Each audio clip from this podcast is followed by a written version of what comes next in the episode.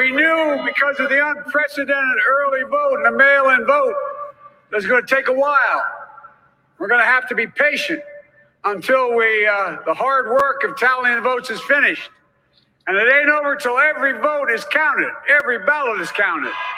You know, we could know the results as early as tomorrow morning, but it may take a little longer. As I've said all along, it's not my place or Donald Trump's place to declare who's won this election.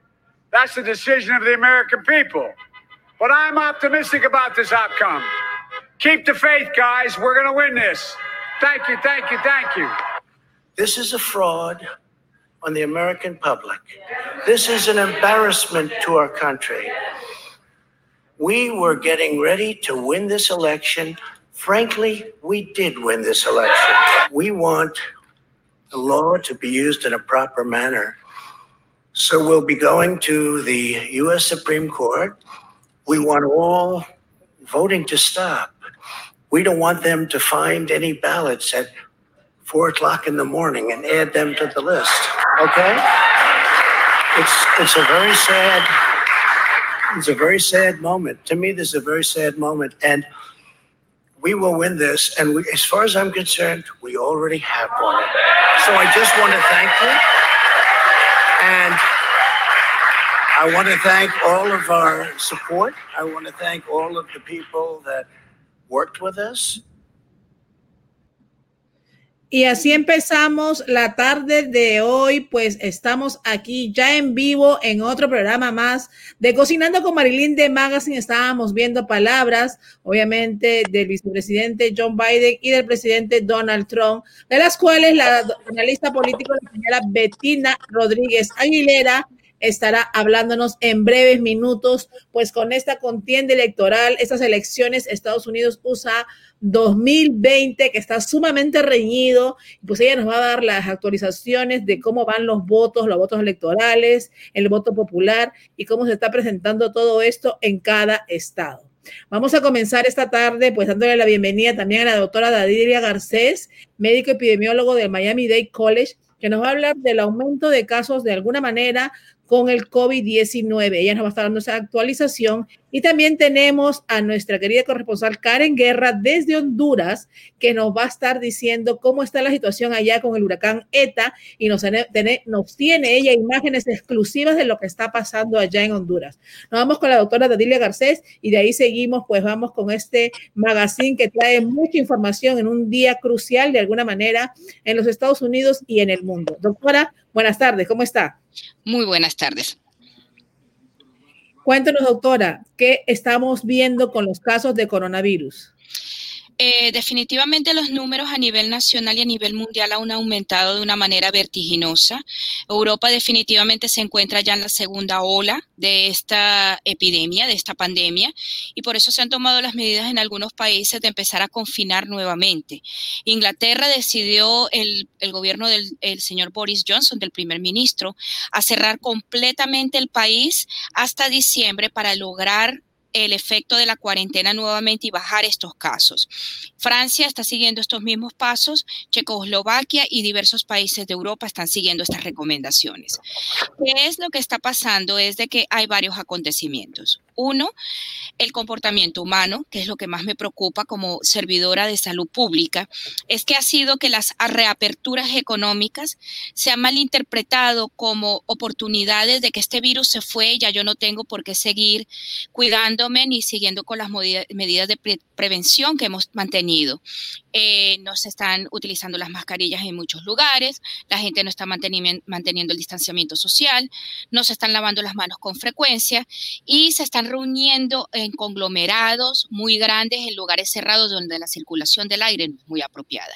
Se está haciendo la combinación perfecta para que haya un rebrote y muchísimo más rápido de lo que se había calculado debido al comportamiento en general de toda la población. Así es, doctora, porque mientras los estadounidenses votaban, se registraban 91 nuevos casos de coronavirus. Ese es el segundo total de casos diarios más altos del país. Más de 50 mil estadounidenses están hospitalizados actualmente con el virus y esas cifras tienden, tienen una tendencia al alza en la mayoría de los estados. Un estudio dice ha encontrado que las mujeres embarazadas tienen más probabilidades de enfermarse gravemente y morir de COVID. ¿Es así, doctora? Eso es así. Definitivamente esta combinación de relajación de medidas que se ha entendido mal por la población y de que han ocurrido acontecimientos sociales como han sido las reuniones o mítines políticos, donde muchas personas no cumplían con las medidas, no había mascarillas, la gente grita. Eso permite de que se expulsen más gotitas de saliva y haya mayor transmisión. Es lo que se llama eh, los super spreaders o, los super contagios, porque es que estamos en ese momento aumentando el riesgo de que otras personas se contagien. Las personas tienen que entender eh, que hay personas que son asintomáticas. Uno no sabe, no puede identificar quién tiene el virus y quién no tiene, porque hay personas que no tienen los síntomas, que no presentan los síntomas como aquellos casos severos terminan en una unidad de cuidados intensivos. Es todo ese espectro. Entonces el riesgo es aún mayor porque no hay manera de cómo identificarlo fácilmente. Así que hay que tener cuidado. En referencia con las embarazadas, este último estudio se hizo y sí, se ha comprobado que las mujeres embarazadas tienden a enfermarse más y tiene un poco de lógica. Recordemos de que el sistema inmune de la mujer tiende a modificarse para poder tener un bebé adentro, que es un ser extraño. Inclusive muchas veces estos bebés no tienen ni siquiera el mismo grupo de sangre de mamá tienen un grupo sanguíneo diferente. Entonces, la inmunidad de la mujer es, en ese sentido, está un poquito vulnerable y más para este virus que ha demostrado ser un poco más inteligente y astuto. Yo que más inteligente que le diría astuto que otros virus. Y ha tomado en provecho esto, que está causando que sobre todo en las últimas semanas que se está preparando la mujer para el parto o en los últimos, el último trimestre, el riesgo aumenta aún más. Y eso a qué lleva de que el, el bebé se pueda también contagiar porque mami está contagiada y a lo mejor es asintomática y no lo sabe y llega el momento del parto y se presenta todo esto. Y los que han dado a luz saben que solo se ven los partos bonitos en las películas. Al momento de uno realmente dar a luz, uno grita. Eso de que respira profundo, si uno respira dos minuticos y grita tres, ¿ok? Porque el dolor es, extremo. Las personas que han dado a luz lo saben. Es peor que que le rompen a uno un huesito, ¿ok? Porque el huesito se rompe y se queda quieto, pero es que aquí se rompe, se acomoda y se vuelve a romper. Entonces, eso provoca que las mujeres griten y que haya un mayor desgaste también. Así que las mujeres embarazadas tienen que tener muchísimo cuidado en estos tiempos de COVID-19. Doctora, y sobre todo porque ya vimos que supuestamente con todas las medidas de precauciones y todo lo que se dijo en la fiesta de Halloween, vamos a decirlo así, hubo un brote increíble, pues la gente no mantenía ningún tipo de distanciación, no tenía nada, pues se pasaban los mismos vasos, hemos visto, pues se abrazaban, se besaban, y si así sigue manifestándose todas estas situaciones en lo que viene de fiesta, porque viene el Día de Acción de Gracias, el Día de Thanksgiving, que se celebra mucho en Estados Unidos, pero también viene la fiesta de fin de año, de Navidad. Entonces, ¿cómo va a pasar todo esto si las personas no mantienen ese distanciamiento social? ¿Qué podemos estar encontrando para los primeros días ya de enero? Definitivamente, esta es la tormenta perfecta epidemiológica como ETA, que vas a hablar un poquito más adelante de esto, estamos teniendo todos los elementos, tanto sociales como del mismo virus, para que esto sea un gran problema de salud pública a nivel mundial, no solo a nivel de Estados Unidos. Tenemos otro problema. Comienza en el hemisferio norte en la temporada de frío, comienzan las estaciones de otoño, de otoño y de invierno. ¿Qué ocurre? Número uno, siempre hay una tendencia a resfriarse más durante esta época, pero aparte de eso, tendemos a conglomerarnos más, tendemos a hacer actividades menos actividades al aire libre, porque el clima no lo permite. Entonces eso lleva a que las personas se reúnan más dentro de las casas, duren más tiempo en las reuniones y le da oportunidad a este virus a propagarse muchísimo más rápido dentro de un núcleo familiar. Así que esa es una de las medidas que cuando vamos a celebrar hay que tomar en cuenta, que las personas que vamos a invitar o que van a estar en nuestro entorno, por lo menos tengan 14 días de que no han estado en contacto con nadie enfermo y que si están enfermos, por favor, sean conscientes no asistan a estas actividades. Definitivamente que sí. Pues amigos, estamos en, en, vivo en estos momentos desde la ciudad de Miami. Son exactamente aquí las 2 y 13 de la tarde. Pues estamos viviendo una contienda electoral, pero no podemos dejar de pasar, pues obviamente lo que sigue viviendo y latente, que es el COVID-19 que está aquí, no se ha ido, está presente y tenemos que tener muy en cuenta para tomar nuestras medidas de precaución y obviamente pues saber de que no se ha ido y que está aquí, que tenemos que seguir manteniendo pues nuestra mascarilla, lavado de manos, distanciamiento social, pues obviamente todo lo que nos ha venido siempre recomendado nuestra doctora Dadilia Garcés. Eh, yo creo que son momentos bastante difíciles, doctora, y ahora sobre todo con lo que se está viendo, estas manifestaciones que están pasando, tampoco hay ningún tipo de distanciamiento. Entonces, esto, si ya vemos esos cuadros, cómo pasa el virus, imagínense cuántas personas ya infectadas estarán ahí y cuántas personas pues podrían infectarse después. Definitivamente las personas tienen que entender algo muy simple. Siempre se habló del aplanamiento de una curva. ¿Qué es el aplanamiento de la curva para nuestros radioescuchas y tus seguidores? Es que se calcula el número de personas máximo que pueden estar enfermos en un punto determinado, graves, de acuerdo a nuestra capacidad de hospitales, sobre todo nuestra capacidad de unidades de cuidados intensivos, en equipos y en material humano, en recursos humanos. Los médicos están agotados, las enfermeras están agotadas. Han sido siete meses de batalla.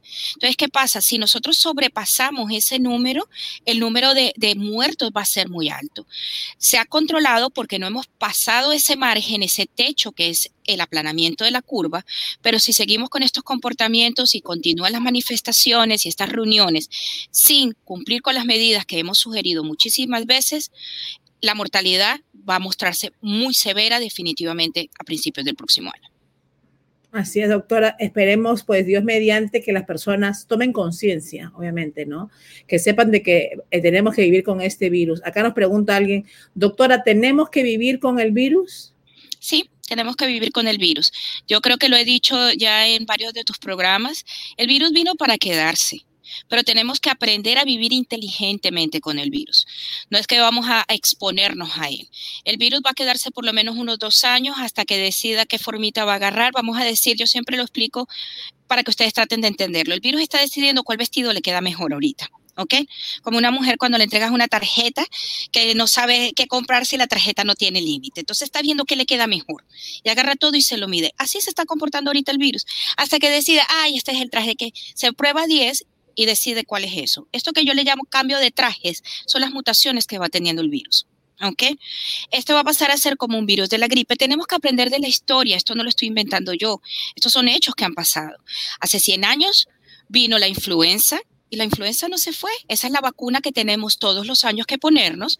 Y ella decide si se cambian los zapatos, si se cambia el vestuario para el próximo año o se cambia nada más un accesorio y por eso es que las vacunas se modifican cada año o cada dos años.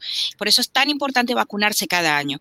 Y voy a aprovechar esta oportunidad y esta ventana de tu prestigioso programa para recomendarle a todos, por favor, colóquese más que nunca la vacuna contra la influenza. No porque los va a proteger contra el coronavirus, sino que van a evitar tener influenza y coronavirus. No van a tener que tener los dos, ni uno seguido del otro o los dos al mismo tiempo. Claro que sí. Claro que sí, doctora, y pues estaremos pendientes, vigilantes y sobre todo tomando precaución. Tenemos muchas personas que están conectadas en estos momentos. Damos gracias a todos los que están en sintonía y obviamente siguen reproduciendo el programa, compartiéndolo a más personas y la importancia de tocar estos temas. Por eso es que sabemos que las elecciones son el ojo del mundo, no solo de Estados Unidos, pero no podemos olvidarnos de lo que está pasando y tomar precauciones y prevenciones. Es tan importante eso y sobre todo, pues obviamente que los niños están yendo a la escuela, y todas las situaciones que se están viviendo. Y para, obviamente, la gente se emociona y ahora con lo que se va a pasar aquí, quizás vuelvan a ver estas manifestaciones y queremos pues que no haya un rebrote para que nuestra ciudad esté tranquila, sobre todo porque no sabemos todavía quién va a ser el futuro presidente y las medidas que vaya a tomar de acuerdo al número de casos que vaya aumentando. Entonces, es importante prevenir porque no podemos controlar quién vaya a ganar porque ya de alguna manera eso ya está pero sí podemos decidir en que no hay un rebrote y no siga habiendo más contagios. Definitivamente tenemos nuestra responsabilidad ciudadana, como fue el ir a votar ayer, también recae en que nuestros comportamientos deben ser acordes. Si tenemos una responsabilidad para una nación de ir a votar, tenemos también la responsabilidad de usar nuestras mascarillas, lavarnos las manos, mantener la distancia social y evitar conglomerados. Claro que sí, claro que sí, doctora. Doctora, pues eh, vamos a irnos en el viaje virtual este que nosotros decimos hasta Honduras, que tenemos aquí a Karen Guerra, que nos va a estar hablando de lo que está pasando, pero también tenemos un video de Zulay que está aquí, que nos va a poner, que va a decirnos qué ha pasado con este huracán ETA que impactó como un ciclón categoría 4 sobre Nicaragua y Honduras y se han visto básicamente unos desastres, pues obviamente que no imaginábamos que podían pasar. Vamos a ver este videito y de ahí seguimos. Vamos ahí, doctora, a ver si nos ponen el audio. A ver si nos pone el audio la producción. Estoy haciendo un pequeño video lo que se está viviendo en nuestro país con el huracán ETA. Pedimos oraciones. Ya tenemos cinco días con el día de hoy que no para de llover y los ríos crecen, eh, casas derrumbadas, gente inundada. Pedimos oraciones para que esta tempestad pare, porque solo Dios es el único que puede con nosotros. Esas son las imágenes pues de alguien que está directamente y que pues obviamente nos está contando, doctora, lo que está pasando allá en estos momentos en Honduras en vivo. Ese video nos lo acaban de enviar hace exactamente 20 minutos antes de salir al aire. Eh, son situaciones complicadas. El mundo pues está revuelto de alguna manera, por decirlo así, eh, con el COVID, porque los casos también han aumentado allá y toda esta situación pues escapa de nuestras manos, doctor. Entonces solo queremos pues que todo eso se solucione. Pidamos a Dios enormemente de que las cosas vuelvan a su cauce, vamos a decirlo así. Definitivamente. Y, mientras que nosotros podemos acá mantener esas precauciones, tomémoslas, porque vemos que en esas situaciones como se viven allá, eh, no se puede tomar. Miren cómo están esos ríos. Esos son imágenes en directo de hace 20 minutos, doctora. Miren esas imágenes que tenemos ahí. Cuando vemos esas imágenes, obviamente nosotros eh, decimos, ellos no pueden quizás tener el distanciamiento social porque tienen que pues salvar sus vidas, que es la prioridad, pero nosotros que estamos aquí, pues no podemos estar en relajos, tenemos que tomar conciencia. Los que estamos aquí, los que nos encontramos en Argentina, los que nos encontramos en Panamá, los que nos encontramos en Venezuela, los que nos encontramos en diferentes lugares, tenemos que ser conscientes de todo esto, doctora. Definitivamente hay que, hay que tener algo claro de que en estas situaciones de emergencia obviamente hay, hay que salvar la vida. ¿Y cómo le pides tú de que se lave las manos? Mira, la condición de ese río, la, la, fuente de agua ya está contaminada, van a venir otros problemas. Pero si esta parte del mundo colaboramos y hacemos lo que tenemos que hacer y tenemos los recursos cómo hacerlo, hagámoslo. Con que la mitad del mundo esté bien, la otra mitad del mundo se va a ir resolviendo. Pero no podemos eh, lanzarnos todos a la pandemia, porque esta lo que siempre se ha hablado, esta tendencia de pensar de que vamos a tener inmunidad de rebaño, vamos a tener que matar a muchas personas, porque es así, no es que van a morir, las vamos a matar. Muchas personas vulnerables para lograr una inmunidad de rebaño. Y eso no es, no es humano, definitivamente. Claro. Claro que sí, doctora. Doctora, nos vamos pues con nuestra otra corresponsal que está directamente allá en Honduras, Karen Guerra, que va a hablarnos también, pues, lo que está viviendo. Ella nos mandó unas imágenes también. Eh, en realidad, estas personas, de verdad yo agradezco porque han sido pues seguidoras de nuestro programa y hoy en día se vuelven corresponsales porque hoy en día cualquier persona con un teléfono puede darnos información de primera mano. Vamos a ir con Karen para que nos hable un poquito y seguir viendo las imágenes. Karen, ¿cómo estás? Karen, tu micrófono. Eh, tienes que sacarlo del mío. ¿Cómo estás, Karen? Buenas tardes. Muy buenas tardes. Es Cuéntame. un placer estar el programa. Eh, bueno, como eh, les mandé las imágenes. Aquí está eh, todo Honduras. Estamos en alerta roja. Bueno, el huracán estaba en categoría 4, pero ya se nos ha informado que ha pasado a categoría 2, transformándose en una tormenta tropical, pero no, no estamos más que alertados porque aún son tormentas que han estado causando muchos estragos en todo el territorio hondureño. En la zona occidental muchas personas han sido evacuadas, eh, ya están en albergues, eh, otras personas han perdido sus casas, todo lo que tenían dentro. Entonces hay que tomar medidas.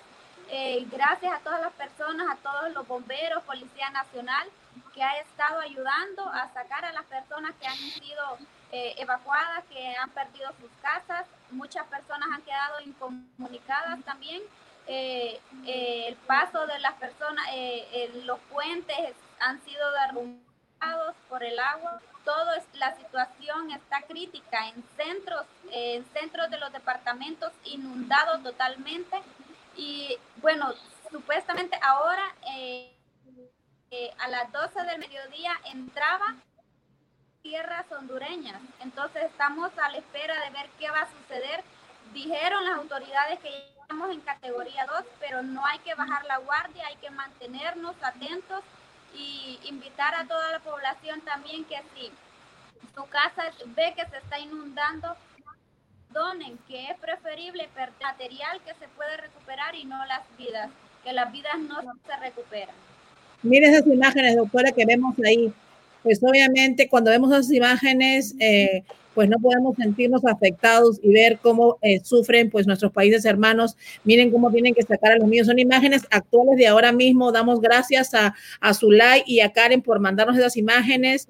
Como le digo, podemos tener información de primera mano pues de personas que están viviendo ahí la situación, miren cómo tienen que sacar. Entonces, en realidad, al ver esto, nosotros tenemos que tomar conciencia, tenemos que tomar conciencia de que somos privilegiados de estar en un país todavía que de alguna manera, pues vivimos en democracia y también vivimos, pues, con el distanciamiento que queramos, por el espacio que tengamos. Entonces, miren los niños, entonces, son imágenes fuertes, definitivamente. Sí, definitivamente hay que tomar una acción y una conciencia más social y colectiva de lo que está ocurriendo en otros lugares. Definitivamente que sí, doctora. Eh, doctora, y obviamente ahí no puede haber distanciamiento ninguno. Eh, ¿Qué precaución le daría? Simplemente que salve su vida, que es la prioridad, ¿no? Definitivamente en, en, en, situaciones de desastre y cuando no hay un plan de contingencia bien elaborado, la prioridad es salvar su vida, ¿ok? Tratar de permanecer con los suyos y definitivamente esperar a que haya una solución por parte de los gobiernos que deberían de tener un plan de acción para eh, ayudar a estas personas. Porque esto no es algo que uno planifica, esto es definitivamente una catástrofe natural que está ocurriendo en estos momentos en Centroamérica. Claro que sí. Zulay, algunas palabras que quieres decir ya a toda tu gente allá en Honduras. Gracias por estar con nosotros.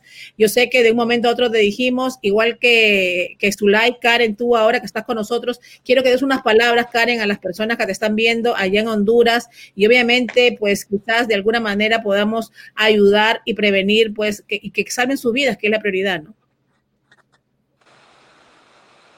Bueno, eh, como les decía, los invito a todas las personas que están en Honduras, Nicaragua, también muy fuerte enviado por el huracán ETA, a que podamos tomar las medidas de precaución, que podamos tener cuidado y que si nosotros podemos ayudar a las personas con lo que podamos o dándole dónde hospedarse también, podemos ser solidarios y a las autoridades de nuestro país que también puedan seguir ayudando y puedan seguir albergando muchas personas que hoy en día hayan perdido sus hogares a causa del el huracán ETA.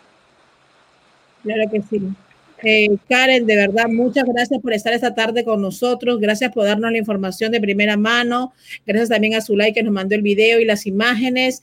De verdad, como le digo, doctora, yo estoy orgullosa y, y contenta y feliz en parte porque estas personas que son fieles seguidores del programa son los mismos que nos están mandando la información de primera mano. Y de verdad que eh, te lo agradezco, Karen de verdad enormemente las oraciones de nosotros para allá, para Honduras, para ustedes y con todo esperamos que Dios mediante todo esto mejore de alguna manera.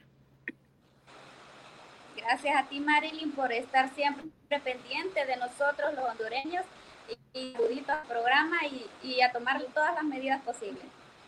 Claro que sí. Gracias, Karen. Pues, doctora, y aquí seguimos nosotros con el programa. Pues nos vamos, doctora, a la parte que todo el mundo está esperando, que es la parte de las elecciones. ¿Cómo van esas elecciones? ¿Cómo van esos números? Y pues obviamente eh, los números a veces no fallan, pero acá nuestra experta, la doctora la, y la analista político Betina Rodríguez Aguilera nos va a hablar pues de cómo van estas elecciones USA 2020. Gracias, doctora, por haber estado con nosotros. Gracias por la invitación. Betina. ¿Cómo, ¿Cómo estamos? ¿Cómo estamos? Pues estamos viendo, actualizando todo lo que está pasando también en el mundo de alguna manera, Betina. Acuérdate que nosotros, eh, pues la gente nos ve en todos lados, en todas partes, y tampoco podemos pasar por alto las cosas que están pasando alrededor de nosotros, sabiendo que nosotros somos el ojo del huracán, pues para el mundo con las elecciones. Claro, claro, claro.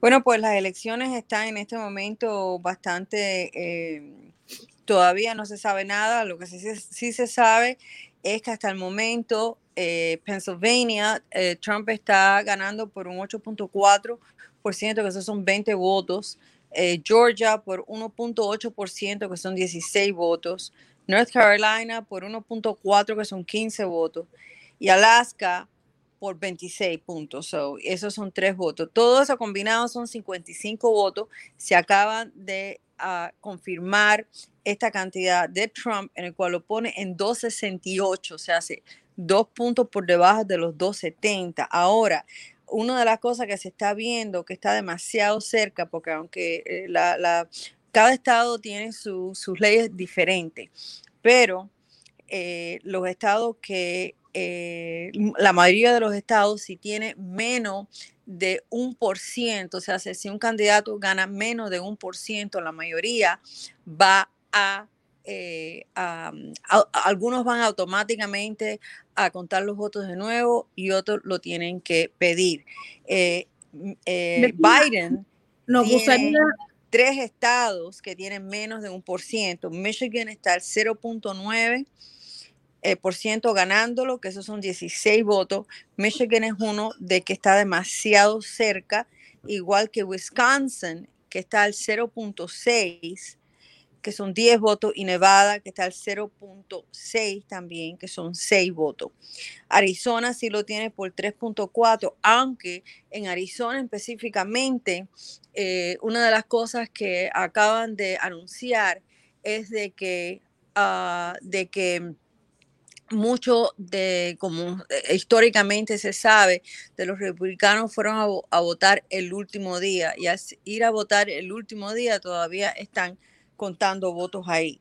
Ah, no se sabe todavía qué es lo que va a pasar en, ah, en Arizona. So, uh, otra de las cosas que está ocurriendo también es mm. que ya se han presentado eh, dos em, demandas en las cortes. En Pennsylvania hay tres demandas y en Michigan hay otra demanda. O sea, hace que ya empezaron estas eh, demandas, que es lo que se pensaba que, que iba a pasar y ya eh, definitivamente ya está pasando. También es importante notar que no es la primera vez en la historia de los Estados Unidos que esto ha pasado. Betina, ¿nos puedes oír un ratito?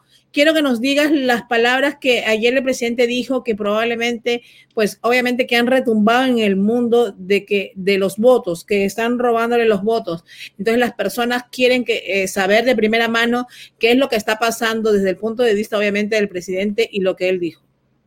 Bueno, uno de, los problemas que hay es lo que hemos estado hablando, Marilyn, toda esta semana, que son los famosos famosos votos, esto de mail-in ballots, de universal mail-in ballots. O sea, hace que no hay ningún tipo de control de saber eh, quién fue el que mandó estos, uh, si de verdad se mandó o no Ah, porque estas personas no pidieron el voto. Otra de las cosas también que el presidente está diciendo y muchas de las demandas que se van a poner es de que eh, ah, los votos se deben de, eh, de, recibir nada más que hasta el día de las elecciones.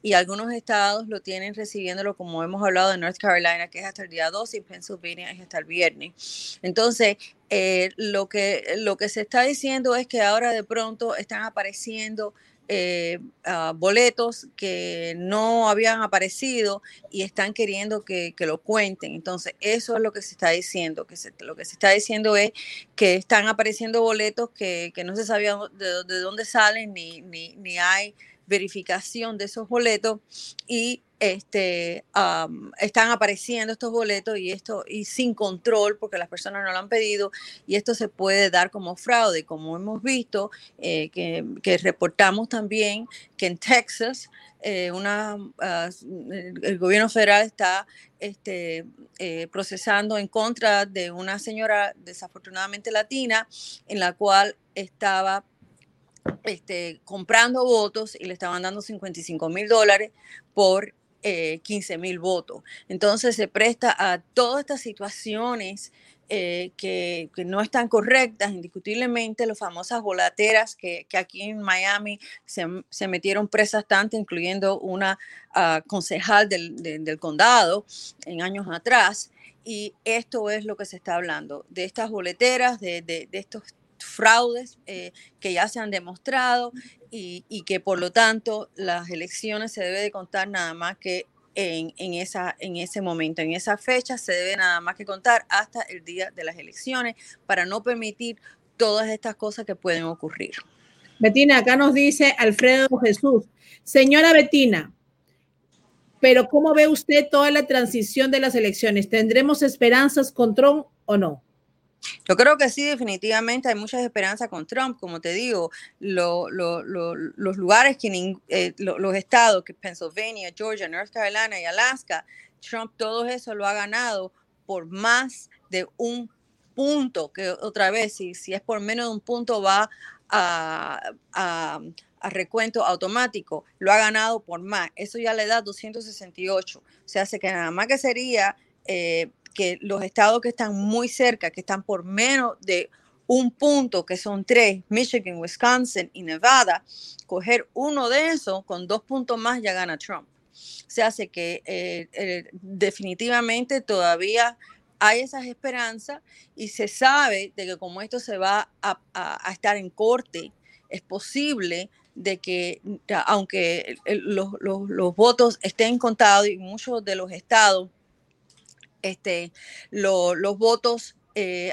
cuando hacen recuento de los votos, lo tienen que dar algunos cinco días después, algunos eh, dos días después, o sea, hace que es relativamente rápido, vamos a decir que tendríamos que esperar una semana o dos, pero las cortes se va a esperar mucho más y se sabe que en una contienda tan sumamente cerca no se va a quedar nada más que en el aspecto eh, de los votos que sean recontados, sino también en las cortes y eso va a tomar más tiempo.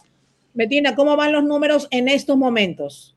Votos electorales. En, en, en este momento sigue 213 a este, 2, uh, ¿cuánto era? 34 creo que es, ¿no? So, en este momento sigue así, pero como te digo, Biden está súper cerca, con menos de un punto en tres estados que supuestamente lo está ganando por menos de un punto y todavía todo no está entrado. Ah, aquí estamos viendo, eh, por ejemplo, en Pennsylvania, que es un estado muy importante, aunque tiene hasta el viernes para contar todos los votos, que eso también está en corte para debatir.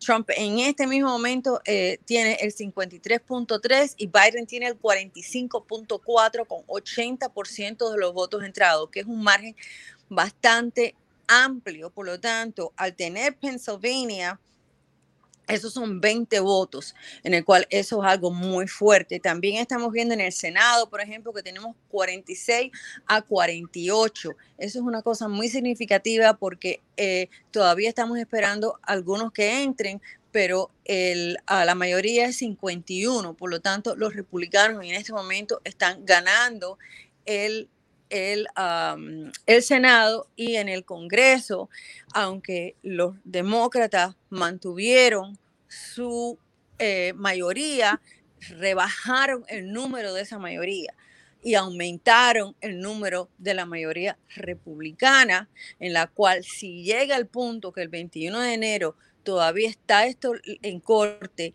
y se tiene que decidir, lo que lo va a decidir son los representantes estatales y son 26 ah, votos basados en el número de ciudadanos que tienen esos representantes. Por lo tanto, aunque todavía no tenemos todos los representantes estatales que tenemos, es posible que aunque haya más republicanos, a mí, más demócratas que republicanos, los estados que están representando los republicanos tienen más número, por lo tanto tendrían más votos a elegir el presidente.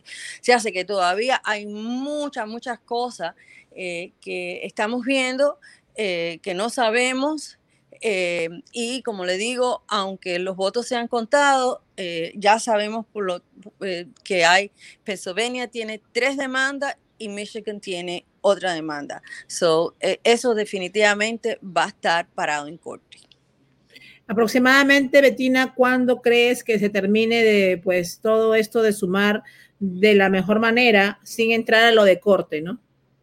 Ok, sin entrar en lo de corte, eh, en North Carolina es muy importante que son 15 votos, aunque ellos tienen hasta el 12 de uh, este mes, aunque eso va, tú no quieres ir a corte, pero eso, eso es una de las cosas que van a contestar al, al, corte. Pero North Carolina es muy importante y Pennsylvania. So, si Pennsylvania, por ejemplo, ahora tiene el 80, no, no, no sigue avanzando, no sé por qué Pennsylvania, que tiene el, el 80 y, y, y, gana, entonces eso definitivamente va a ayudar mucho. O sea, que, por ejemplo, ahora estamos viendo Michigan. Michigan es, uh, es uno de que... Um, se puede posiblemente saber ya quién gana. Si a Michigan, que está ganando, y, Wisconsin, vamos a decir Wisconsin, que son 10 votos, que está al 0.6, eso todavía está por saberse, no se sabe. Que gane, entonces ya eh, Trump posiblemente pueda tener la victoria. Pero Biden ha dicho, y esto se dijo mucho antes de, de ayer, de que iban a hacer que cada, eh, iban a, a, pedir la extensión de, de, esos votos. Yo creo que si una de las cosas que hemos aprendido en estas elecciones es de que eh, aunque cada estado es independiente a, a tomar decisiones, hay ciertas cosas como el día último de la votación que realmente debe estar estandarizado para que sea eh, ya que teníamos early voting, con un mes antes lo podemos hacer para que sea el día de, la, las elecciones como el último día para que las personas puedan votar, para evitar todas estas diferentes situaciones y también que los votos eh, por correo sean solamente aceptados si tienen la firma y si la persona lo pide para tratar de evitar la posibilidad de un posible fraude, ya que no hay manera como comprobar que la persona que votó realmente fue la persona que votó. Aquí nos mandan información, nos dicen, Betina, que Biden ganó Wisconsin y nos dicen también que Biden que está tratando de quizás a las 4 de la tarde pues decirse pues ganador. Bueno, eh, como te digo, es posible que, que él trate de hacer eso pero como te digo, eso no va a poderlo hacer porque mientras que esto esté en corte y se esté debatiendo en corte, hay que esperar el veredicto y hay que esperar lo, lo, lo, los votos que entren. O sea, así que no entiendo cómo, um, cómo puede hacer eso, ya que, eh, como te digo, tres de los estados que él supuestamente, que es Michigan, Wisconsin y Nevada, lo está ganando por menos de un punto. Betina, te estamos tanto, perdiendo con la internet. Okay. Exacto, eso no se puede hacer hasta tener resultados. No se puede hacer porque eso va a, a votación, eh, o sea, a recuento automático porque es menos de un por ciento. So, mm, no, no creo que si él le está diciendo que debe de contar cada voto, entonces está yendo en contra de la palabra que él mismo dijo. O sea, si cada voto debe ser contado, por lo tanto, eh, todavía todos esos votos no han sido contados porque no hay un 100% de votación. Como, como uh, sabemos ayer, este, estaba al 92, 90 eh, de, de, precintos contados y todavía no habían tomado decisión por cada voto. Entonces, si eso es así, pues entonces hay que esperar que todos esos votos sean contados. Medina, de ser así, ¿cuánto demoraría en corte todo este proceso? Puede demorar, no se sabe. Por eso que, eh, como no se sabe cuánto puede demorar, por eso que el, el 21 de enero puede ser que todavía no, no, no, sabemos quién es el presidente, entonces lo tienen que decidir los, los, representantes estatales electos en ese momento. O sea que esta situación está bastante difícil. Sí, por lo tanto, eh, no creo que eh, así, por cierto, completo, ninguno de los dos puede tomar esa decisión porque eh, todos los votos todavía no han sido contados. E incluso algunos estados todavía son días, que eso también está en corte. So, no creo que todos los votos todavía no han sido contados para saber quién fue que ganó. Bettina, y viendo el, la situación así en amplitud, ayer escuchábamos mucho y decíamos que textualmente pues el país está dividido a la mitad porque por el número y la cantidad de votos que hay y como se están viendo los márgenes son mínimos, pues el país está 50-50. Efectivamente, eso es una cosa que, que estamos viendo, eh, que tenemos que tratar. Yo creo que cada persona es la única que puede tratar de cambiar eso. Eh, de entender, incluso yo he visto personas que me dicen, ay, tú tienes en Facebook esta persona, pero ¿cómo tú la tienes si es demócrata? Yo creo que esa mentalidad la tenemos que, que quitárnosla y entender que tenemos que eh, querernos y a lo mejor para llegar a donde queremos estamos tomando eh, avenidas diferentes, pero tenemos que, encima de todo, amar nuestro país y estar orgullosos de nuestro país. Yo creo que el patriotismo y el amor a patria es muy importante y es lo que nos puede unir. Cosas como quemar la bandera y cosas, ese tipo de cosas, yo creo que ninguno de los dos partidos lo debe de estar apoyando porque ese es el símbolo de quién eres tú como persona, tu identidad, como tu patria, que es como tu madre que la tienes que amar. Así es, Betina. En realidad, pues eh, nos sentimos bastante, pues todavía tensos, pensando en lo que va a pasar y sobre todo cómo van a reaccionar y las personas, porque nosotros estamos hablando aquí de una manera, ayer estuvimos pues obviamente con Patricia, que de alguna que es demócrata, tú, Wilder, hablando pues en una mesa, vamos a decirlo, amigable y hasta cierto punto cada uno eh, eh, respetando la opinión del otro, pero la calle y las personas no están así. Lo hemos visto pues en semanas anteriores y eso es el miedo que tiene de alguna manera el país y los ciudadanos de este país en que qué represalias pueda haber. Bueno, en Los Ángeles está todo como si viniera un huracán. O sea, no hay vidriera. Le han puesto madera a todas las vidas en Los Ángeles.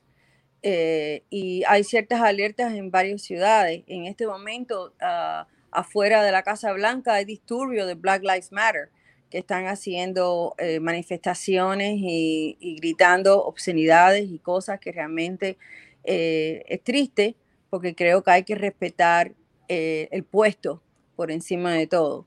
So, estamos viendo ya ese miedo sin saber, o sea, que no se sabe qué posibilidad y qué es lo que, lo que pueda haber.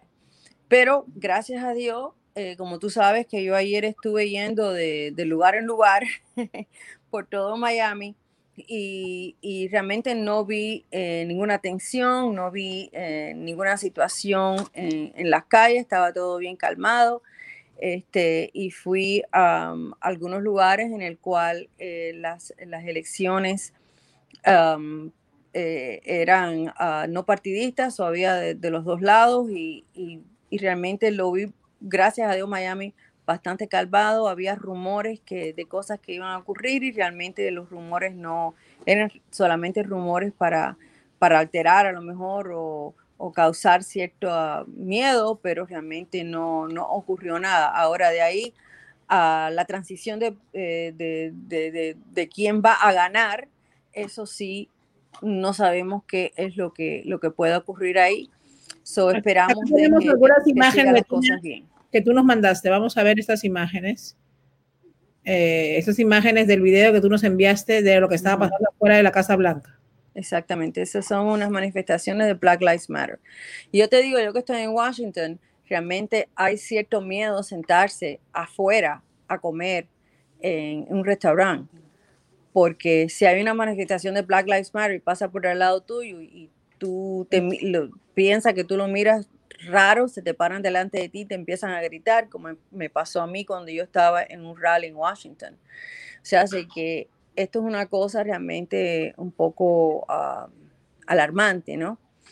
Pero, pero bueno, eh, afuera de eso no ha pasado más nada. Eh, gracias a Dios ha sido hasta el momento eh, todo pacífico y vamos a esperar de que, de que siga así este, y, vamos a ver qué pasa. Aquí están ah, hablando resultados de, Nevada de nuevo y están diciendo lo mismo, que está eh, demasiado, ah, demasiado cerca para decir eh, quién ganó. So, vamos a ver, vamos a ver, ah, vamos a ver las cosas como todavía desafortunadamente no te puedo decir eh, determinantemente algo porque todavía no, no, no sabemos, no, no, no, quisiera decir una cosa o la otra porque todavía no sabemos de seguro qué es lo que, lo que va a pasar, pero como le digo, esta no es la primera vez, esto ha pasado muchas veces eh, en la historia de los Estados Unidos, incluso desde, desde la época de Abraham Lincoln, este, a, a, Truman y Dewey, que se acuerda que, anunciaron de que en el periódico que había ganado Dewey realmente había ganado eh, Truman al año 2000 hasta el año 2012. O sea, se que han pasado por lo menos unas cinco veces en la historia de los Estados Unidos. Eh, no son las primeras elecciones eh, de, visivas, de, situaciones un poco difíciles que hemos pasado. So, uh, vamos a ver qué pasa. Acuérdense también que hay, uh, hay dos estados que son uh, Nebraska y Maine, que los votos electorales no se le dan completamente a un candidato, sino se divide eh, esos votos, depende del el partido, o sea, hace que no se dan completos. Eh, por lo tanto, eh, esos dos estados no le dan ni a Biden ni a Trump, sino se divide el voto, el voto electoral. eso también hay que tenerlo en cuenta. Claro que sí, Ahí estamos viendo pues información eh, y ya se dice y no se quiere decir, muchas personas lo están diciendo, que proyectan a Biden ganador.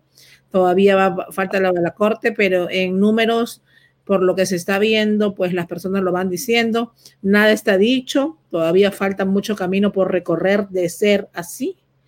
Eh, pero bueno, esperemos que el que gane o el que pierda el otro partido, sabemos y hemos hablado ahorita de eso, que el, la gente que vive aquí, nuestra población, nuestros ciudadanos americanos, ciudadanos americanos me refiero no porque sean ciudadanos, sino los que vivimos dentro de Estados Unidos, acepten de alguna manera la derrota del que vaya a perder, porque al final esto es nuestra casa y aquí vivimos todos y debemos de cuidarla como siempre lo hemos dicho. Claro que sí, claro que sí. Eh, el que sea el presidente, le guste uno quien le guste, hay que respetarlo mientras que haya elecciones que sean transparentes y que, que las personas estén conformes con, como, con las elecciones esas. vamos a ver si todavía estamos en, en veremos y, ya pronto, si Dios quiere, lo vamos a saber. Betina, y de ser así, ya proyectándonos, el que gane, al estar tan dividido hasta el Senado y todo, el presidente podría hacer, vamos a decir, tomar decisiones, pues por él solo no sería así. No, como hablamos, el presidente lo único que pudiera hacer son órdenes, eh, orden eh, ejecutivas en el cual tienen peso, pero no tienen un peso permanente y no tienen el poder de la cartera, que es la que la tienen los representantes y el Senado, que es el que decide si el dinero sale o no.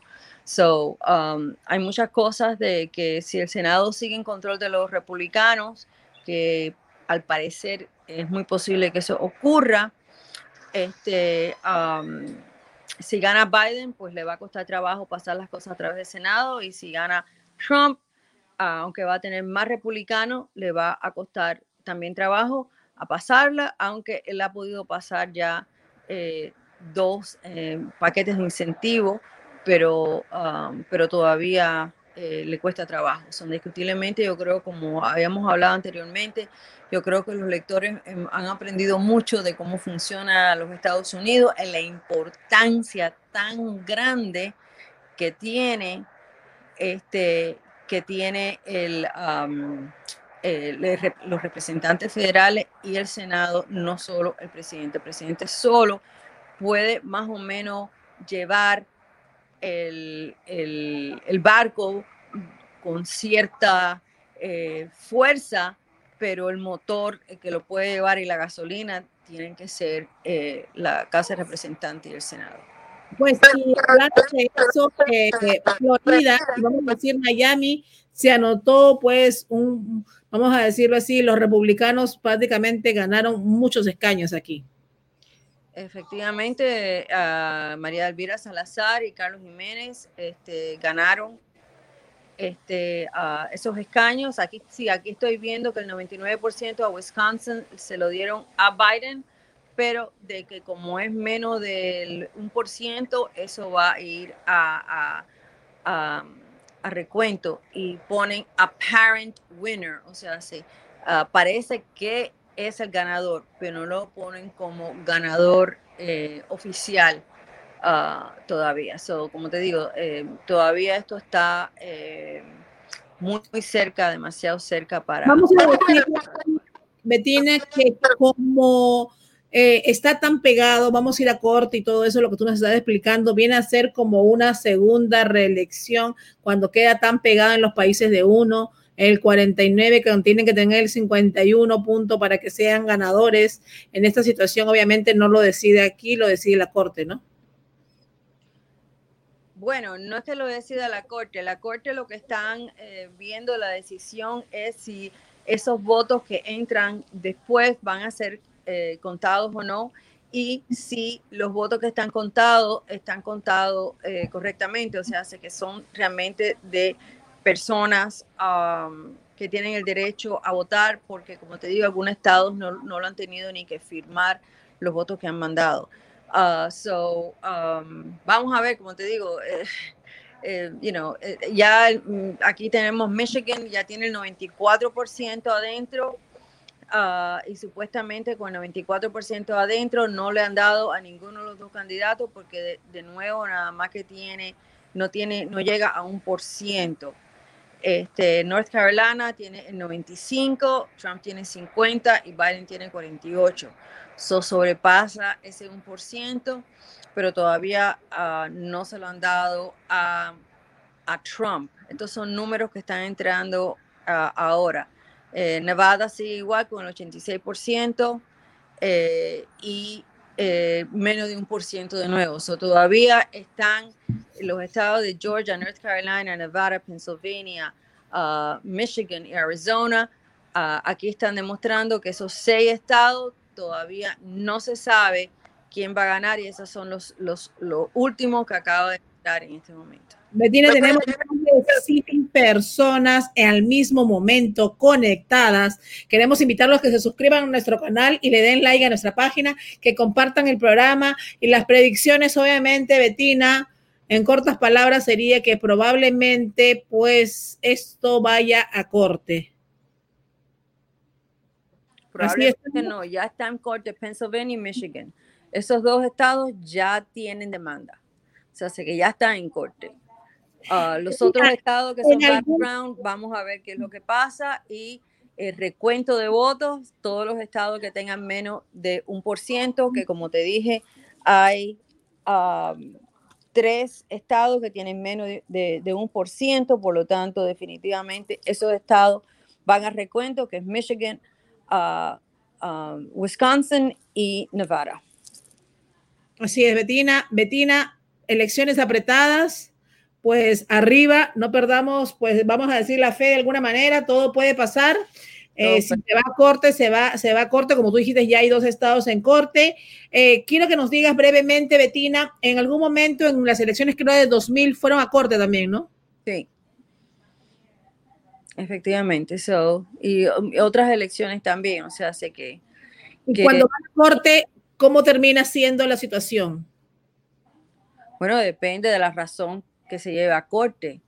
Eh, hay diferentes razones y los jueces tienen que determinar. Puede ser que, por ejemplo, determinen si van a aceptar esos boletos que entraron tarde, eh, van a aceptar eh, boletos de que, de que no tienen firma. O sea, depende de la, de la situación, los jueces tienen que tomar decisiones y decir, y depende de eso, son el, el, el número de, de, votos que se pueden que se pueden cuando ha ido a corte en el 2000 el demandante ganó cómo fue eh, háblanos un recuento un poquito brevemente de la historia. Me acuerdo en este momento la verdad la historia de 2000 la verdad que no no me acuerdo así eh, claramente pero era la situación de, de Gore y los Shads, o sea, que en, en, ese entonces teníamos que meter eh, un pinchito y ese pinchito hacía de que un pedacito de ese papel, de, de, esa hoja,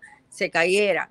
Entonces, o la, la, corte fue que si, si estaba completamente afuera se contaba o si estaba colgando se contaba o no se contaba, llegó a eso, ¿ok?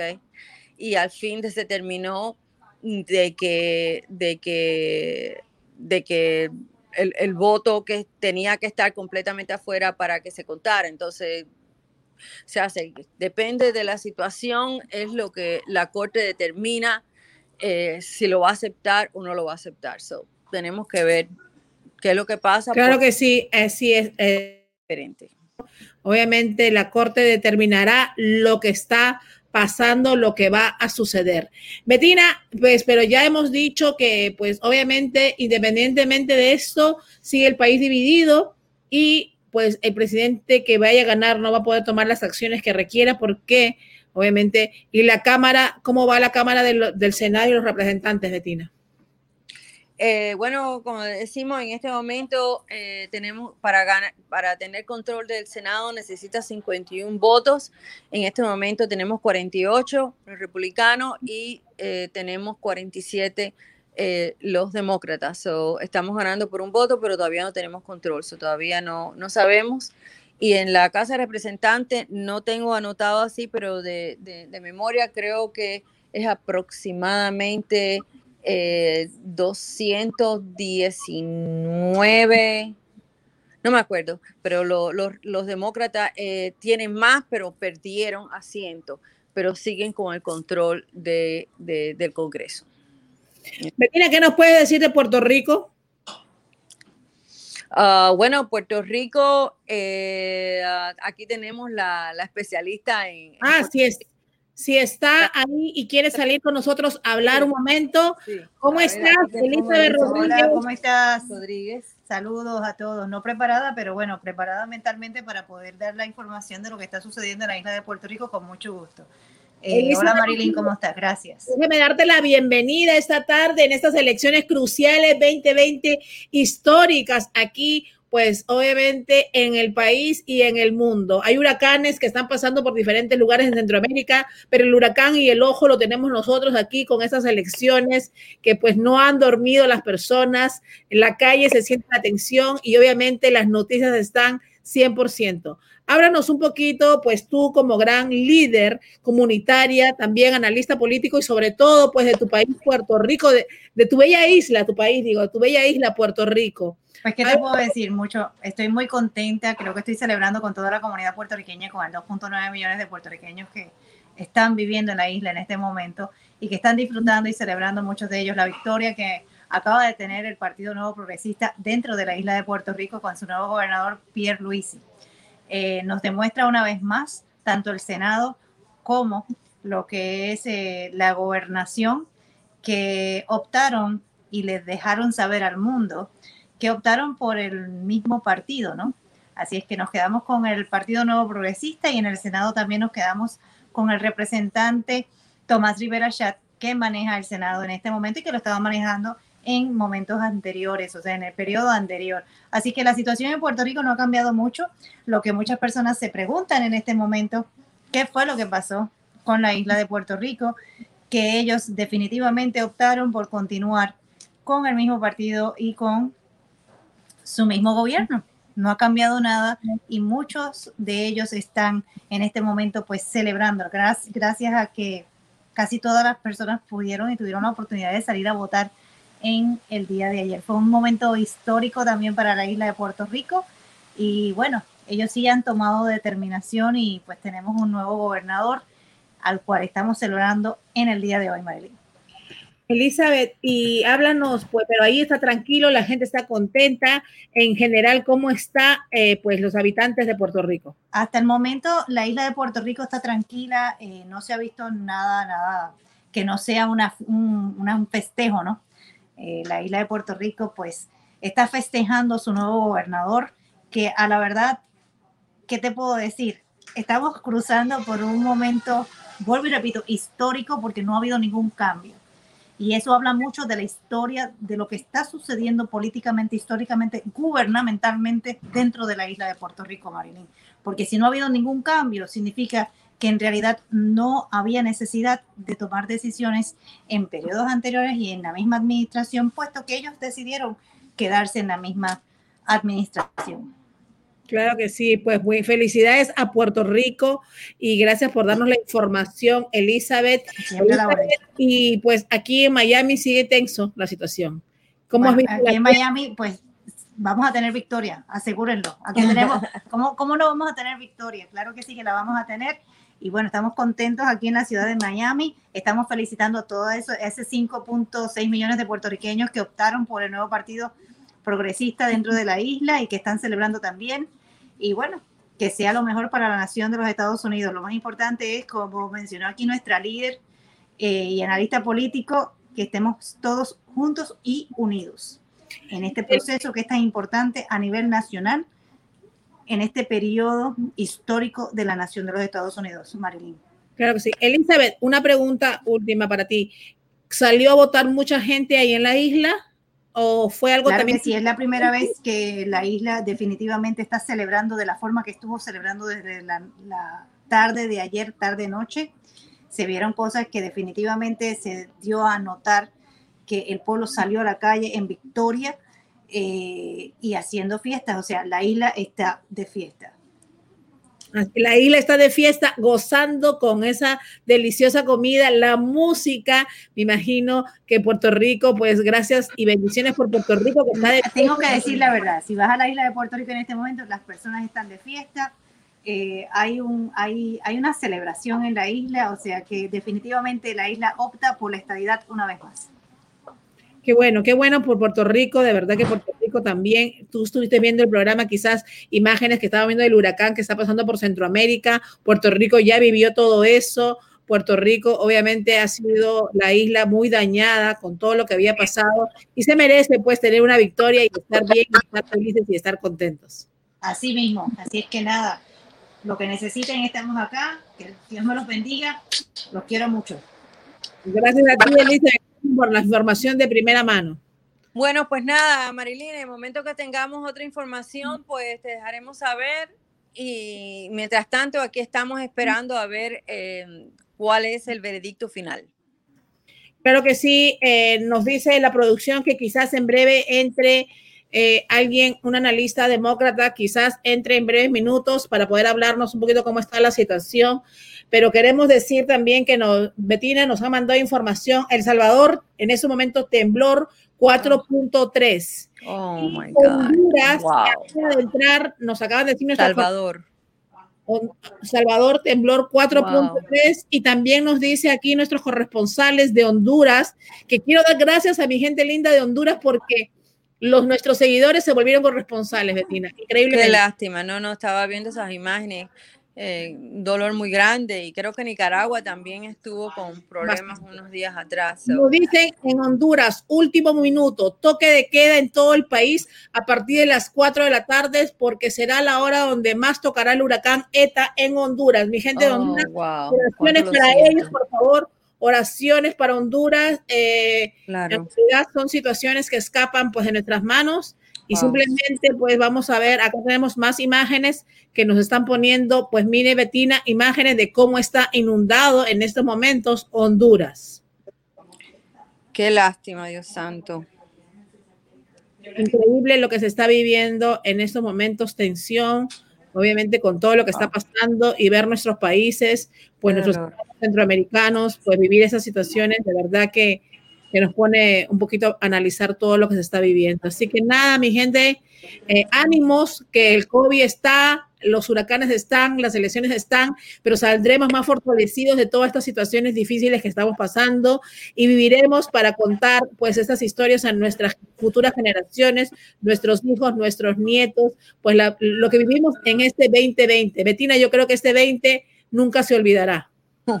Definitivamente, yo creo que el 31 de diciembre la gente va a decir qué bueno que se fue en vez de, de- de llorar que se está yendo. So, realmente ha sido un, año bastante fuerte, pero también un año en el cual eh, en, todo esto negativo que ha, ha- ha ocurrido es algo que también el mundo se ha unido y ha demostrado mucho amor y las familias también, muchas de ellas, han podido conocerse mejor. So, siempre se puede encontrar algo positivo en lo negativo y eso es lo que nosotros ten- siempre tenemos que, que- que tratar de hacer para tener la fe de, de seguir adelante. Betina, definitivamente que sí. Tenemos que tener fe, seguir adelante, orar mucho, pedirle mucho a Dios cuando vemos imágenes así de los niños, pues cargados por los oficiales allá en Honduras, eh, definitivamente nos toca el corazón. Claro que sí. Muy difícil la situación, Betina. Betina, seguimos al tanto de todo lo que está pasando. Ahí estamos viendo esas imágenes. Queremos dar gracias, eh, otra vez quiero decirlo, muy importante, dar gracias a todas las personas que en sintonía, que comparten este programa día a día, trayendo nosotros la información eh, de primera mano con nuestros expertos y analistas. Y sobre todo, pues queremos dar gracias a nuestros corresponsales allá en Honduras, Zulay y también Karen Guerra, que nos estuvieron mandando estas imágenes del momento en minutos previos de salir al programa. Quiere decir que nos pusieron las imágenes más o menos alrededor de la una y media de la tarde, hora de Miami, y esas imágenes son de en estos momentos. Así que es importante, señores, que están en Honduras, tomen precaución. El toque de queda ya está incluso a las cuatro de la tarde porque va a impactar el huracán, así que tomen sus medidas, a orar mucho y obviamente que Dios lo mantenga salvos a todos ustedes. Y aquí seguimos con nuestro huracán de las elecciones 2020, Betina. Betina. Dígame. Eh, aquí estamos, esperando y seguiremos pendientes y atentos de todo lo que vaya pasando en relación a nuestras elecciones. Exactamente, exactamente. Aquí está tratando de ver si, si hay algo nuevo, pero hasta ahora este, todo sigue eh, todo sigue igual. No hay, no, no, han, no hay más nada eh, nuevo que, que, reportar que ya no hemos uh, que ya no hemos uh, que ya no hemos uh, reportado. O sea, se eh, todavía están diciendo de que, de que está muy cerca para, para decir nada en, en estos estados.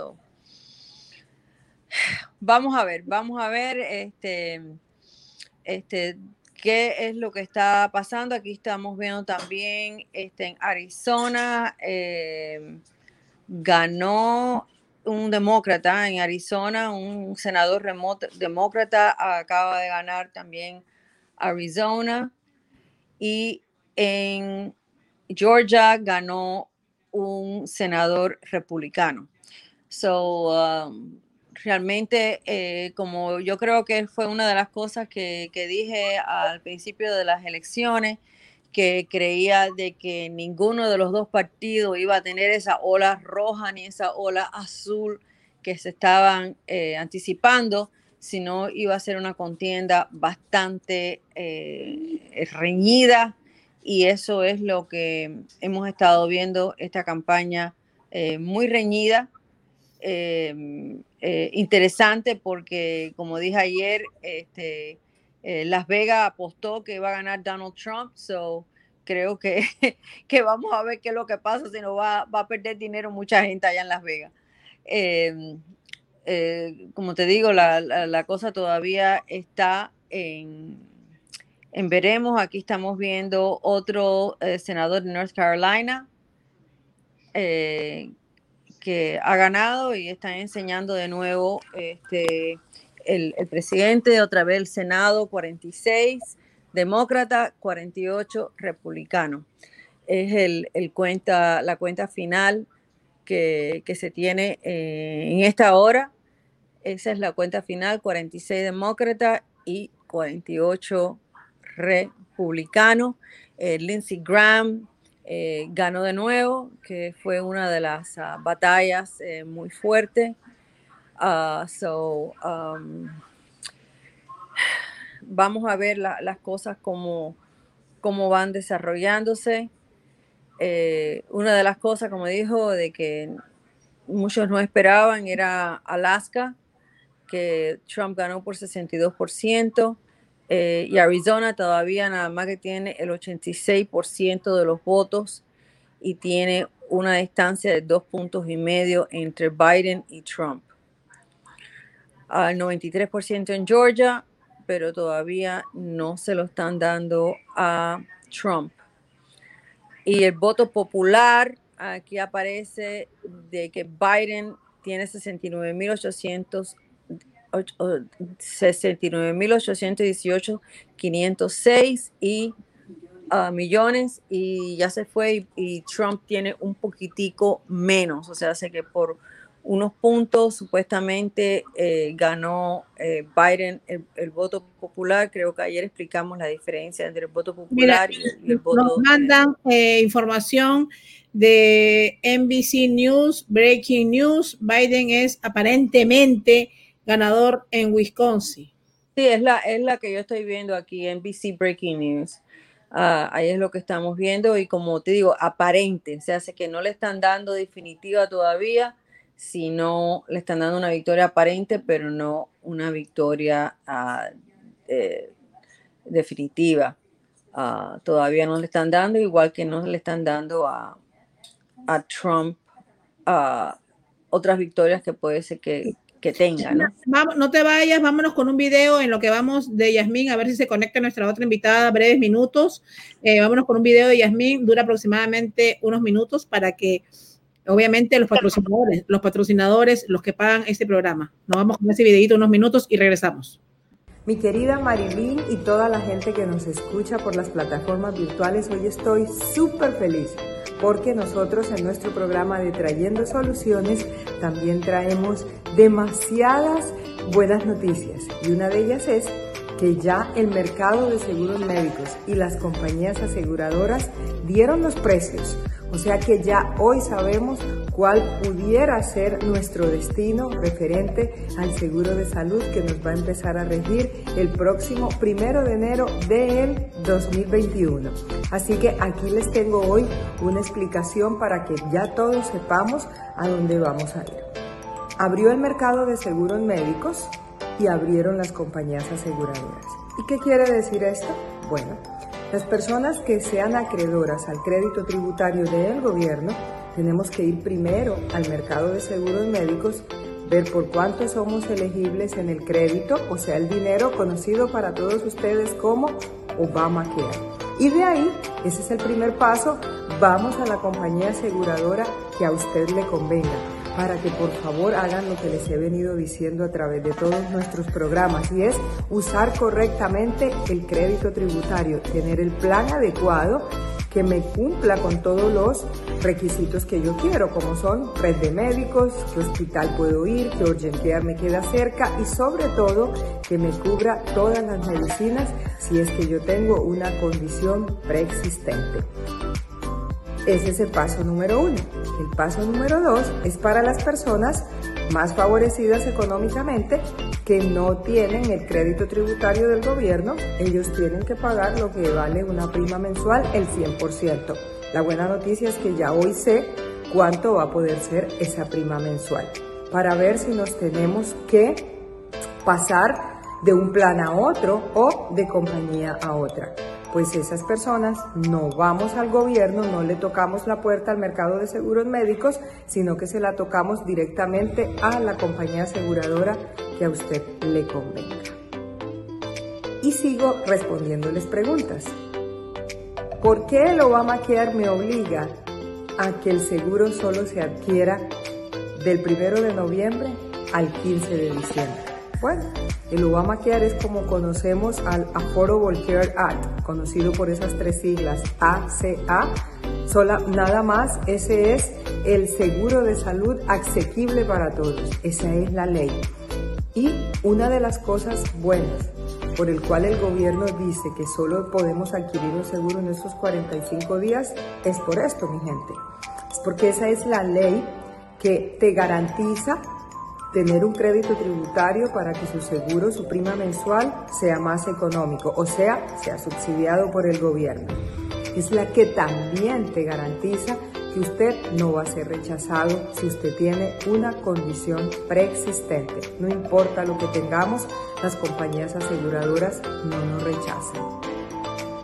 Tercero, cumple con los 10 servicios esenciales que uno puede tener, como son nuestro cuidado preventivo, tener el derecho de ir a una sala de emergencia y tener un copago fijo, tener cirugías ya sean ambulatorias o hospitalizado, lo que se llama inpatient, tener medicina mental, fisioterapias, medicinas, pruebas de diagnóstico, en fin, todo lo que antes no tenían los seguros de salud cuando no existía el Affordable Care Act o reforma de salud. Así que mi gente, ya nuestras líneas están abiertas, ya usted hoy nos puede llamar para que sepa y tome números y haga sus cuentas qué es lo que vamos a empezar a tener para el próximo año.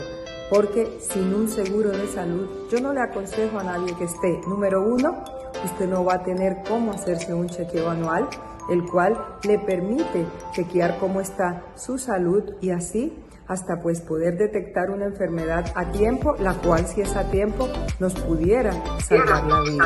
Y también estar tranquilos de que si nos da algo, una emergencia, podemos ir a la sala de un hospital o a un urgente sin el susto de tener que esperar un bill médico.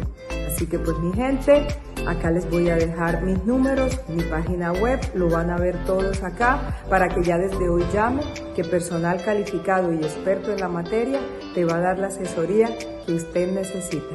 Buenas tardes para todos. Pues y aquí estamos ya en vivo con Herrera, eh, activista demócrata. ¿Cómo estás, Mili? Buenas tardes. Ah, buenas tardes, ¿qué tal? ¿Cómo estás? Bien, bien, Mili, aquí pues en suspenso con todas esas elecciones que estamos viviendo, históricas, elecciones USA 2020. Cuéntanos cómo se está viviendo el Partido Demócrata en estos momentos y pues cómo están los números. Están todavía contando los votos en varios estados porque el proceso se, se demora, siempre se demora, cuando sobre todo cuando hay una, una elección así tan reñida, cuando no hay un, un, un ganador eh, contundente con 10 puntos por encima, por ejemplo entonces se están llegando todas las boletas ausentes, se están contando los votos en los diferentes eh, estados. Eh, esperamos que ya para esta tarde eh, Joe Biden sea declarado el próximo presidente de los Estados Unidos, o sea, que obtenga los 270 o más electores del colegio electoral. Ya vimos que em, se, se, se le otorgó el estado de Wisconsin, entonces estamos eh, otros estados para, para, dar esos 270 votos electorales. Estamos eh, esperando Michigan, estamos esperando Arizona, estamos esperando eh, posiblemente Pensilvania, porque aunque en este momento todavía el presidente muestra un porcentaje por encima de Joe Biden, todavía no se han contado las ciudades donde tenemos muchísimos votos demócratas y pensamos que ahí también vamos a obtener eh, la victoria. Se, también se estima que Maine pueda ser eh, de nosotros y hasta, y hasta Georgia, también Georgia, porque Georgia eh, todavía tampoco se han contado los votos del área del condado de Atlanta, donde hay muchísimos demócratas y pensamos que también ese puede ser nuestro. Eh, mínimo vamos a obtener los 270 votos electorales, posiblemente unos cuantos más. Eh, Nevada también es importante para nosotros y estamos puntando, estamos, estamos ganando. Así que hay muchos caminos para Joe Biden obtener los 270 votos que necesitamos y eh, bueno, lo que tenemos que asegurar de que todos los votos estén contados, no solo los votos demócratas, los votos republicanos, los votos independientes, el presidente quiere parar el, contado de los votos y eso no es correcto, eso, eso no es está de acuerdo a la ley. Las elecciones en los Estados Unidos se regulan por leyes estatales. Cada estado determina cuándo, se cuentan los votos, qué tiempo para elecciones, eh, de qué forma. Eh, por, ejemplo, eh, el, en el estado de Utah, eh, los votos son todo por correo. Si él quiere eliminar los votos por correo, entonces se eliminan los votos y él perdería esos, esos votos eh, electorales. Si se comienza a, decir, bueno, a mí no me gustan los votos electorales de ese estado porque es mayoría demócrata, mayoría, mayoría republicana, aquí estamos escogiendo quién tiene el derecho de votar. Y en los Estados Unidos, todas las personas que son ciudadanas tienen el derecho de votar de todos los partidos. Y el vicepresidente Joe Biden y yo y todos los demócratas apoyamos a que todos los votos sean contados y que el pueblo sea el que decida quién es el que va a ganar. Claro que sí. Mili, eh, ¿qué de cierto hay en que el vicepresidente Joe Biden quiere anunciar a las 4 de la tarde que pues, fue el ganador? Cuando se reporte en todos los estados, él lo va a anunciar. Cuando ya exista pruebas eh, contundentes de que él ha ganado los votos electorales requeridos para ser elegido como presidente de los Estados Unidos, ahí es que él lo va a declarar. Sí. Mili, ¿y cómo, eh, pues, los demócratas, cómo lo están viviendo? Ha sido elecciones bastante tensas, pero, pues, háblanos, pues, desde la parte de ustedes, cómo, cómo se sienten en estos momentos. Nosotros estamos muy esperanzados y hemos hecho un llamado desde el principio a que las personas que, que están escuchando las palabras del presidente Trump, que no le hagan caso, que no le hagan caso en el sentido de que él quiere que salgan eh, personas, milicias con armas de fuego, a, a, obligar a que se paren el conteo de las elecciones. Eso no es democrático, eso no puede suceder en un país democrático y menos en los Estados Unidos de América. Lo que tenemos que hacer es unirnos el, que comparen el mensaje que está dando el vicepresidente Biden con el, el, mensaje que está dando el presidente Trump. Nosotros queremos que todos los votos que se hayan emitido legalmente, de acuerdo a las leyes de cada estado, se respeten. Hay estados en que permiten que los votos que se sometieron por correo con fecha de, de, del 3 de noviembre si se reciben en, los, el transcurso de los tres primeros, de los tres días, se cuenten. Otros dicen cinco días. En el estado de la Florida, tú tienes que entregar la boleta en el momento antes de las 7 de la noche del día de elecciones. Y nosotros apoyamos eso. Si alguien lo mandó por correo y desafortunadamente eh, no llegó hasta el viernes, ese voto no puede contar porque las leyes del estado de la Florida dicen otra cosa. Nosotros apoyamos eso fielmente. Así que hacemos un llamado a todas las personas, demócratas, republicanas, independientes que nos están escuchando, que mantengan la calma, que acepten el mandato del pueblo, el mandato de las personas ciudadanas de este país que hemos votado legalmente, que se acepte el resultado, porque así es que siempre ha sido y eso eh, va a proteger y afianzar muchísimo más, como hemos hecho durante más de 200 años, la democracia y de, de, de un país que vive en, en, en, libertad. Claro que sí, Mili. Lo que queremos es eso, pues que el país esté unido y, a, y por lo que estamos viendo, como quiera que sea, está dividido, porque hay un 50-50, vamos a decirlo así, pues de republicano y demócrata, y lo que queremos es que el que vaya a ganar, el partido que vaya a perder, pues acepte lo que vaya a hacer y obviamente se respete al nuevo presidente o si sigue siendo el presidente Donald Trump, pues ahí en la Casa Blanca y sobre todo, porque nosotros vivimos en este país y debemos mantenerlo así. Claro que sí y ser ejemplo para el mundo, porque somos el ojo, como digo, los huracanes pasan, pero el ojo lo tenemos aquí del huracán, porque somos, unos, somos en este momento pues una ventana para el mundo completo, como ejemplo, como país, pues primera potencia, como ejemplo de muchos latinos que venimos a querer venir a este país a surgir y a salir adelante. No, hay muchos latinos, los latinos que vivimos en este país, que venimos de, de, de países con regímenes eh, que son dictatoriales, tenemos que aprender lo que es la democracia, que la democracia no es, tienen el derecho de la expresión simple solamente cuando estés de acuerdo conmigo. Eso no es así. Nosotros tenemos que respetar la diversidad de opiniones y tenemos que también respetar que otras personas tienen otros puntos de vista. Lo que no se puede hacer es insultar y descalificar a otras personas simplemente porque piensen distinto.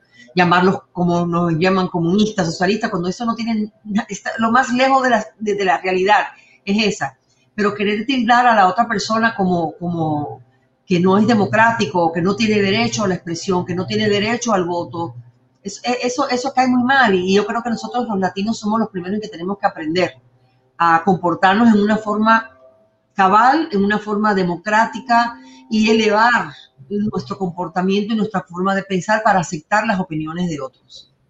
Así es, así es, Mili. Esperemos, pues, obviamente, que gane Estados Unidos, como siempre decimos, que gane el que tenga que ganar, Dios mediante, pero sobre todo, esperemos que, pues, los ciudadanos americanos, ciudadanos, cuando nos decimos, nos referimos a todos los que vivimos dentro de Estados Unidos, aceptemos la victoria del que vaya a ser el futuro presidente y obviamente tenemos que respetar a nuestro presidente porque es el líder de esta nación.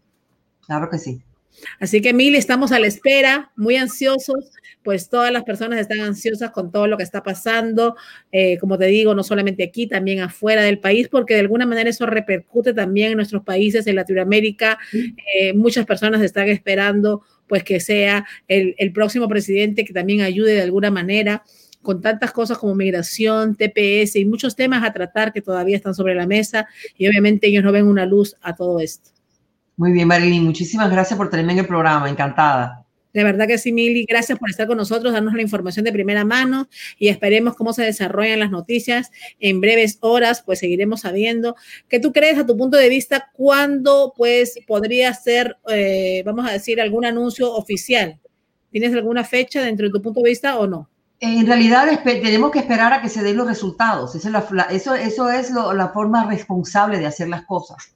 Cuando existan resultados contundentes, que ya no exista, eh, como, se han contado suficientes votos que estadísticamente se pueda comprobar que, por ejemplo, que quedan 20 mil votos por contar y hay una diferencia de 15 mil votos. Bueno, si, no, si, se puede, si se puede determinar que la otra persona tiene que ganar todos los votos para llevarse el, el Estado, pues es imposible, porque siempre va a haber de un lado y de otro.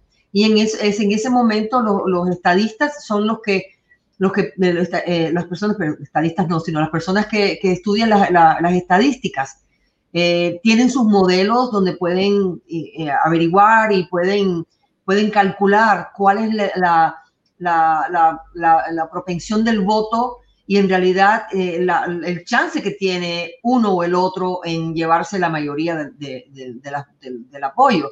Entonces, en ese momento, y te aseguro que la campaña del vicepresidente Joe Biden está haciendo eso. Él está siendo muy cauteloso, muy responsable. Fíjate que ayer, él sabiendo inclusive que todavía tenía un camino a la victoria, fue incapaz de decir yo he ganado. Él lo que dijo fue, estoy confiado que tengo un camino para ganar la elección, porque él en realidad lo pensaba así.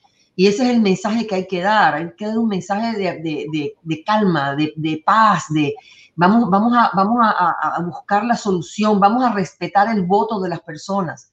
Em, yo creo que para el, para el viernes es que se, se sabrá casi ya seguro cuando comiencen los diferentes estados a terminar de contar los votos, y empiezan a certificar. Cada estado tiene un proceso de certificación del voto y ahí, como siempre, esto no es nuevo, esto no, esto no es inventado ahora por, por, como dicen, por los demócratas, no.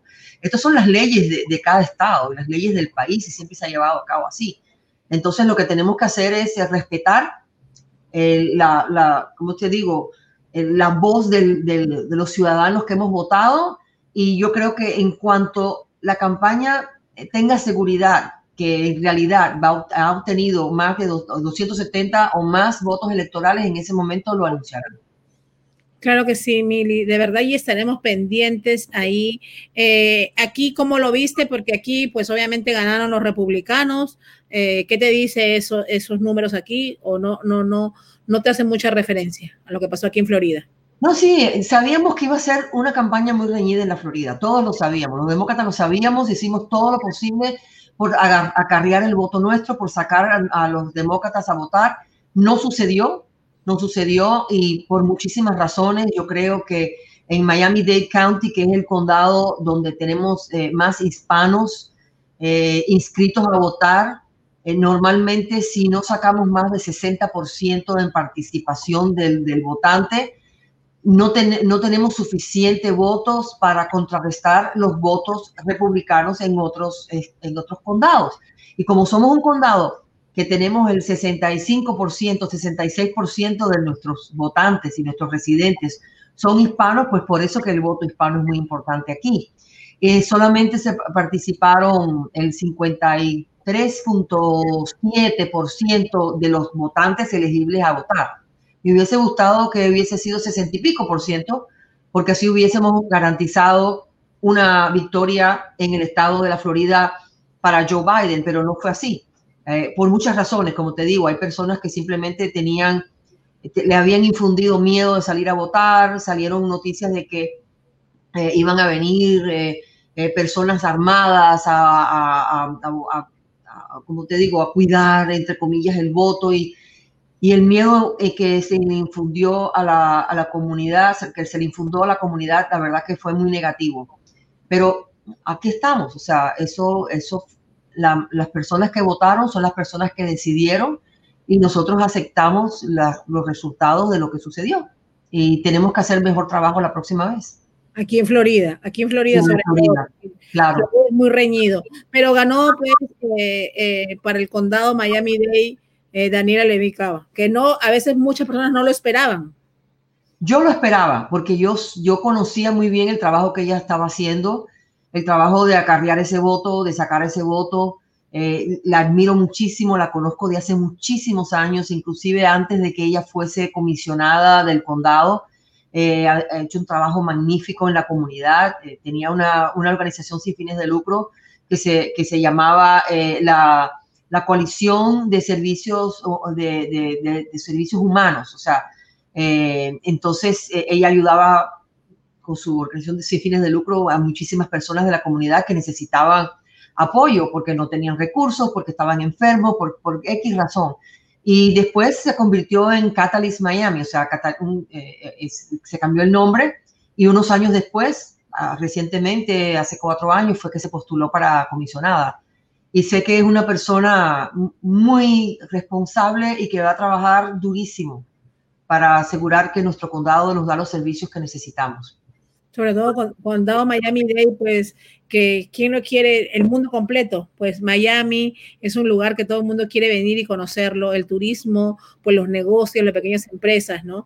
Y qué bueno que haya ganado Daniela Levin Cava, así que esperemos que sea pues para la mejoría de aquí, del condado Miami-Dade también. Claro que sí. Gracias, Mili, por estar esta tarde con nosotros. Gracias, de verdad. Pues nosotros tenemos una transmisión a las siete y media de la noche. Estas elecciones nos tiene, ayer tuvimos un maratón, vamos a decirlo así, de cinco horas transmitiendo en vivo. Ahora también empezamos. Pues lo que queremos dar información y de primera mano de los dos partidos para que la gente vea que hay una equidad y cada uno de su punto de vista, ¿no? De esto se trata de esos programas, de poder darle la mejor información a la persona y al final, pues ellos son los que deciden, pues ya esto está decidido, vamos a decirlo así, aquí ya habrá un próximo ganador, en, imagino que en las próximas horas o quizás en los próximos días, de acuerdo a lo que se está regulando y lo que se está viendo, pero como siempre decimos, esperemos que el que no sea ganador, pues el partido, las personas acepten eso y pues estén tranquilos nuestro país. Claro que sí. Gracias, Mili, por estar con nosotros. Señores, los veo hoy a las siete y media de la noche. Recuerden que tenemos ganadores, ganadores. Pues hoy regalamos dinerito en cash como quiera que sea en la noche. Y pues gracias por estar en sintonía, gracias a todos los que han compartido el programa el día de hoy. Tenemos mucha gente conectada. Queremos invitarlos a que le den like a nuestra página y también se suscriban a nuestro canal de YouTube, que queremos verlos ahí suscritos a todos para que así puedan ganar esos premios en dinero, en cash, que se van a cualquier lugar del mundo y también se queden aquí en Miami o en Estados Unidos. Muy importante que compartan el programa para que así puedan ser acreedores de estos premios. Nos vamos con unos videitos de nuestros auspiciadores y nos vemos a las siete y media de la noche. Gracias, Mili, por estar con nosotros esta noche. Hasta luego. Gracias, Mili, muy amable. Nos vamos con estos videos. Seguimos, amigos.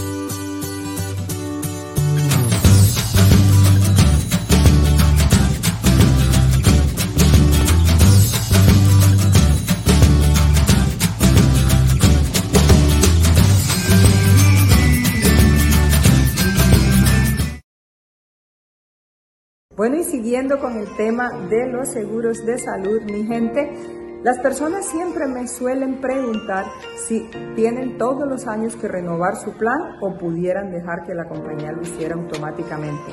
Bueno, usted pudiera dejar que la compañía lo renovara automáticamente, pero no le conviene, ya sea que tenga crédito del gobierno conocido como Obamacare o no.